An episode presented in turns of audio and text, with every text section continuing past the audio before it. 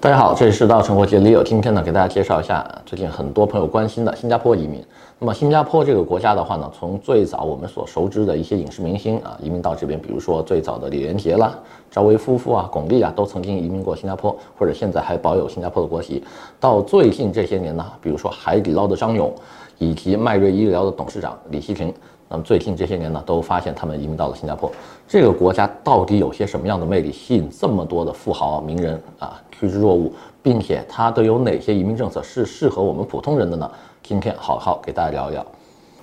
Hello，大家好，这是稻城国际的 Leo，今天呢给大家介绍一下新加坡八个类别的移民项目啊，分别是海外商业投资者计划、海外艺术人才移民、新加坡科技转正、家族办公室移民、新加坡创业移民、新加坡自雇移民。个人化就业移民以及新加坡雇主担保，那么目前呢，市场上能移民新加坡的基本上就是这八支流派哈，或者是这八个大的呃移民类别。那么里面的话呢，可能还会有一些啊细分。那么我们怎么把它做分类呢？首先头两个类别，也就是全球商业投资者计划 GIP 以及海外艺术人才移民，The Foreign Artistic Talent Scheme 这两个类别。是可以让大家一步到位拿到新加坡的绿卡的，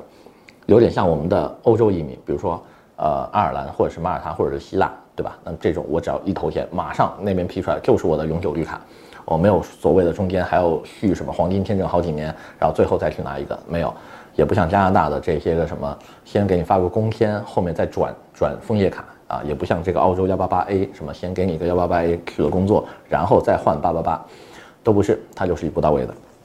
那么呢，剩下的六个类别，刚才所说的剩下六个类别，它就完全是签证了。那么这六个类别里头的话呢，一般来说都会要求你在当地创业一段时间，或者就业一段时间之后，给本地的政府部门去做评估。那么本地的这些面试官呢，会根据你所待在当地的时长，或者是你做出的贡献，或者你的纳税额，又或者是你创造了多少就业岗位，来判断我是否应该把最终的这个 PR 发给你啊，还是说，可能我觉得你还不大行，我再帮你续一个两年的这个签证。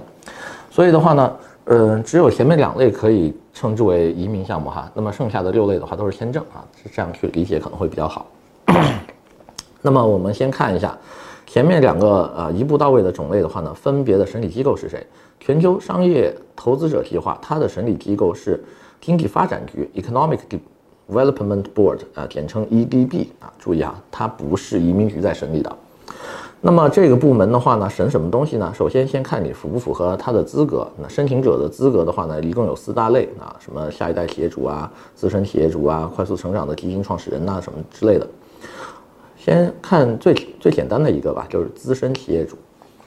啊，举一个例子哈，那剩下几个太多了，我就不一一列举了。资深企业主的话呢，他要求你满足四项要求：第一，你必须拥有不少于三年的创业经历、经商经历，也就是说，你经商或者创业，你得有三年以上了啊，这个时候必须的哈，要根据你的工商注册部门的那那那套资料来看的，他们是可以查得到的嘛，天眼查体查查，我们能看到，他们都能看到。好，三年的。经营经历，并且 B，你所经营的公司最近一年的营业额必须达到不少于新币两亿元，并且近三年的年营业额，呃，sorry，年均营业额必须达到不少于新币两亿元。也就是说，你最后一年你得做两亿的营业额，过去三年的话呢，你的平均值也得是两个亿。C，如果您的公司属于私人所有，您必须持有百分之三十的股权，也就是说你得占股百分之三十或者以上。以及 D，该公司必须属于附录 B 行业列表中至少其中一项商业领域。那么附录 B 的话呢，一会儿给大家看一下哈，附录 B 的呃行业就这么多啊，总共从 A 到 Y，对吧？什么航空业、新能源呐、汽车工业啊。化工业啊，等等这些东西啊，不是这个列表里面的就不行啊。那么除了对吧，营业额、经营经验跟行业的要求之外的话呢，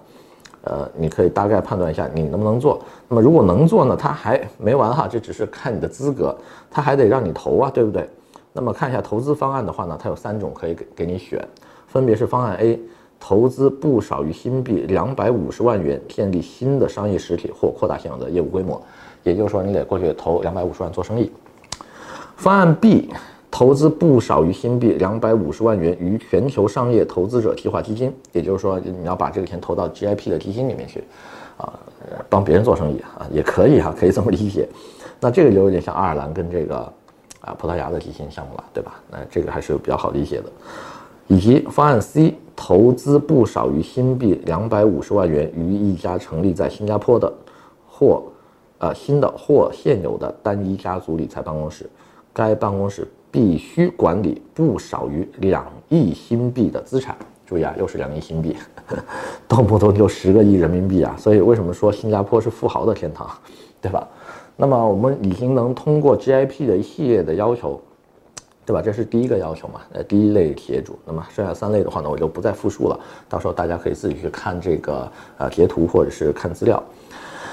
呃，这样一来的话呢，大家感觉 GIP 怎么样？是不是特别难做呀？对吧？一步到位的东西不好弄啊。那我们就看一下第二个吧，海外艺术人才移民，The Foreign Artistic Talent Scheme。那么这个东西呢，顾名思义，肯定是海外的一些艺术类人才。它的审理部门的话呢，也不是移民局，它的审理部门呢是这个叫做国家艺术理事会 （National Arts Council），简称呢叫 NAC。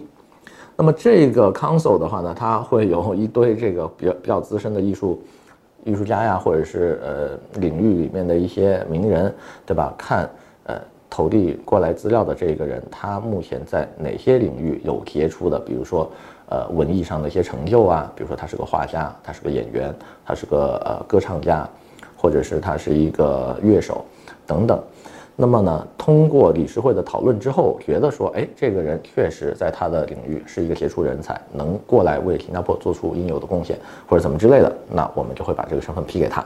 注意，这个东西也是没有 standard，它是没有一个像 checklist 一样啊、比如说满分线在这儿啊，每个东西打多少分，它也是没有的，非常的这个主观。呃，并且的话呢，我觉得这个东西它比美国的 EBA 啊杰出人才类还要扯，因为至少杰出人才类，美国的那个 EBA 它还是给你列了十大领域的，比如说十大领域当中，你只要满足其中三个就可以了，比如说被国际文章报道过呀，拿过比如说奥运金牌呀、诺贝尔奖啊，或者是这种啊、国际型的大奖，又或者是你的发明专利啊。受到了，比如说国际的公认，或者是创造多少商业价值等等，它有一系列的这种东西，就是至少还有一些评判标准。那这个类别的话呢，因为它是艺术类，它是真的没有什么评判标准，就只能靠人审了。那这个东西是相当主观的，所以我觉得这个东西也不是一个呃非常容易的这么一个移民项目。好，那说完两个一步到位拿绿卡的东西之后的话呢，剩下的六个类别。就不再是马上给你发绿卡了，也就是说，我不称之为它是移民项目哈，它最多能算是一个前期的工签。那么这六个类别的话呢，下一期节目再好好给大家唠一唠，看一下这六个类别当中都分别要做出哪一些这个贡献，或者是达到什么样的要求，你才能继续的续你的签证啊，甚至于在后期再换到这个永居。那么我们下期再见。